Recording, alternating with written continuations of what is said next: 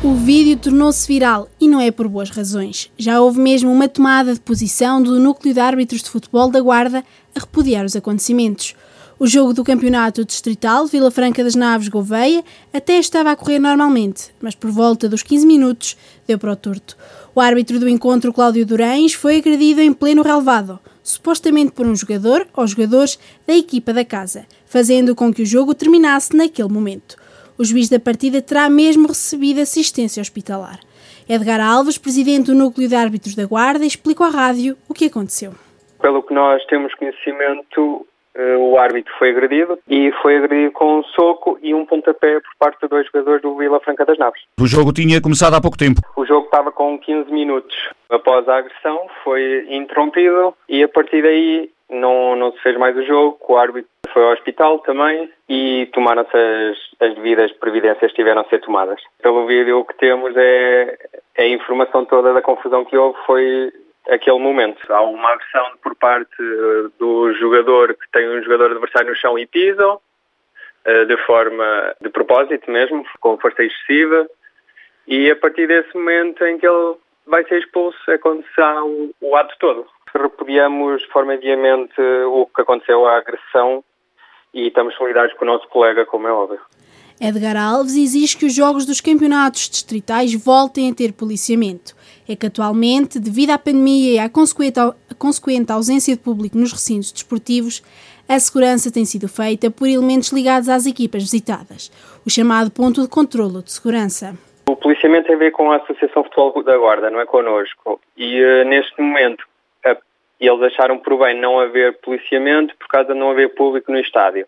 E o que existe é os PCS, que é um ponto de controle de segurança. Neste caso era o que tínhamos naquele jogo. E é o que este ano está a acontecer, é o ponto de controle de segurança. São três elementos que tiraram uma formação com a Associação Futebol da Guarda para fazer de segurança nos jogos. Normalmente elementos ligados ao clube, sempre da parte do clube visitado. No mínimo exigimos outra vez o policiamento obrigatório, apesar de não haver o público, seja em que escalões forem, seja futebol ou futsal. Por tudo isto, os árbitros da Associação de Futebol da Guarda exigem de novo policiamento nos recintos, mesmo que não exista público nos estádios. Entretanto, a direção do Clube de Futebol de Vila Franca das Naves já reagiu ao sucedido. Jorge Lucas, vice-presidente do Vila Franca, garante à rádio que o clube não se revê no comportamento dos envolvidos e lamenta a atitude. Eu penso que foi um momento um bocadinho triste de um jogador uh, e às vezes a emoção da bola e, e, toda a gente sabe isso uh, um ato irrefletivo por parte desse jogador. O, o clube em si uh, sempre, sempre respeitou as pessoas e tentou respeitar e fez o máximo possível para guardar a integridade do, dos árbitros, uh, mas foi dentro do campo e quando, quando eu ainda, ainda cheguei a entrar para dentro do campo para, para tentar agarrar os jogadores, mas as coisas já tinham acontecido. Penso que, que os jogadores devem assumir a responsabilidade, não é? Pronto, isto tem que ser. E uh, agora penso também que o clube, que até hoje nunca, nunca teve problemas aqui né, com, com, com absolutamente ninguém.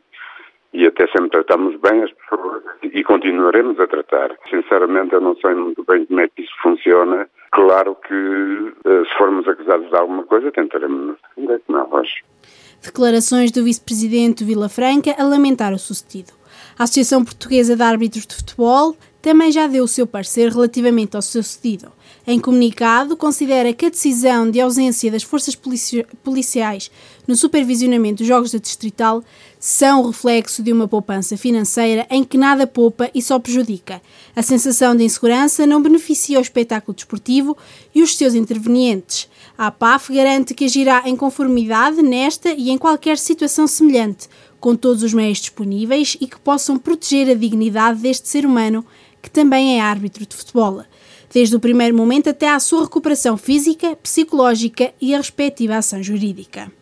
Agostinho Gonçalves, ex-presidente da Conselhia do PS da Guarda, é o mandatário nacional da candidatura de Daniel Adrião a secretário-geral do Partido Socialista. É a terceira vez que Daniel Adrião entra na corrida à liderança do partido. E a moção que vai apresentar no Congresso do próximo mês de julho tem como título Democracia Plena. Desta vez, o candidato escolheu para mandatário o advogado, militante socialista e antigo dirigente da estrutura local do PS da Guarda. Agostinho Gonçalves explicou à rádio o que o levou a aceitar o convite. Pega nas palavras de Daniel Adrião para dizer que se trata de uma candidatura que pretende acrescentar mais democracia a um PS amolecido pelo poder, que precisa internamente de um verdadeiro debate. O Partido Socialista, neste momento, necessita de uh, um debate interno.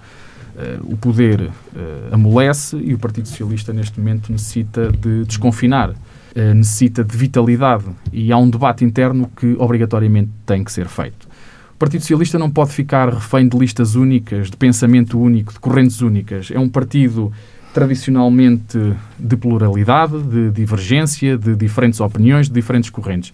E esta candidatura visa isso mesmo, visa promover o debate dentro do Partido Socialista. E esse foi, eh, em primeira linha, um dos pontos que, eh, obviamente, me aliciou a aceitar este convite. Claro que o próprio projeto em si, que é um projeto que visa eh, democratizar o Partido Socialista em termos internos. Aliás, a moção estratégica tem esse, essa designação, democracia plena, e é isso que se visa. O respeito pelo militante, uh, o respeito pelos órgãos uh, locais, pelas decisões dos órgãos locais, pela opinião eh, que deve contar dos militantes. Os militantes não podem ser meros objetos para decorar. Têm que ter, uh, exercer a sua militância e participar ativamente no partido, serem ouvidos. E esta candidatura visa isso mesmo, uma democracia plena dentro do Partido Socialista. E para mim é um convite que muito me honrou ser mandatário nacional da candidatura de Daniel Adrião a secretário-geral do Partido Socialista.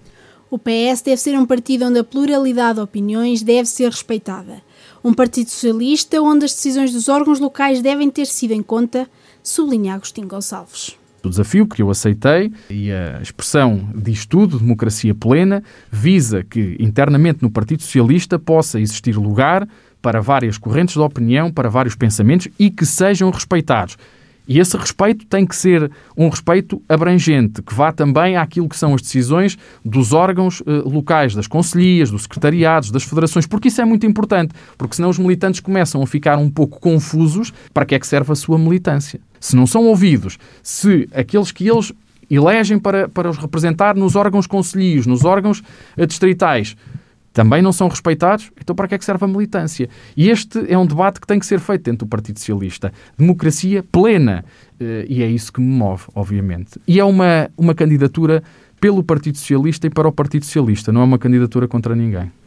Mas o facto do atual secretário-geral e recandidato ser ao mesmo tempo o primeiro-ministro não trará dificuldades ao candidato que, que concorre por fora?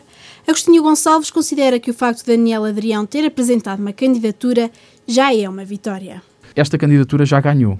Eh, esta candidatura ganhou no dia em que apresentou a moção estratégica, no dia em que Daniel Adrião se apresentou e entregou o seu processo de candidatura a secretário-geral. Esta é a vitória. É a vitória de uma democracia plena, é a vitória da pluralidade dentro do Partido Socialista e da possibilidade de o Congresso Nacional do Partido Socialista não ser uma missa e ser um local de debate e de troca de opiniões relativamente à questão de quem é que ganha e quem é que perde, há uma coisa que eu lhe garanto. Há batalhas que têm que ser travadas e esta é uma delas.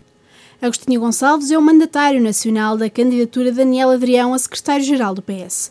Agostinho Gonçalves abandonou a liderança da Conselhia da Guarda em 2019, na sequência da aprovação da lista de candidatos a deputados não ter resultado da eleição nos órgãos por militantes da Guarda, mas de uma nomeação das estruturas nacionais do partido. Para encerrar o noticiário do meio-dia e meio, demos conta da morte do antigo presidente da Câmara do Sabugal. António Morgado faleceu esta segunda-feira com 75 anos. António Morgado presidiu a autarquia sabugalense entre 1997 e 2005, tendo sido presidente da Assembleia Municipal no mandato seguinte. Foi ainda deputado na Assembleia da República, eleito pelo PST, no Círculo da Guarda, de 1991 a 1995 o município do Sabugal decretou três dias de luto municipal entre o dia 1 e 3 de junho, assinalados com a bandeira Maeste. As cerimónias fúnebres realizam-se esta terça-feira na aldeia da Torre, no Conselho Raiano, de onde António Morgado era originário.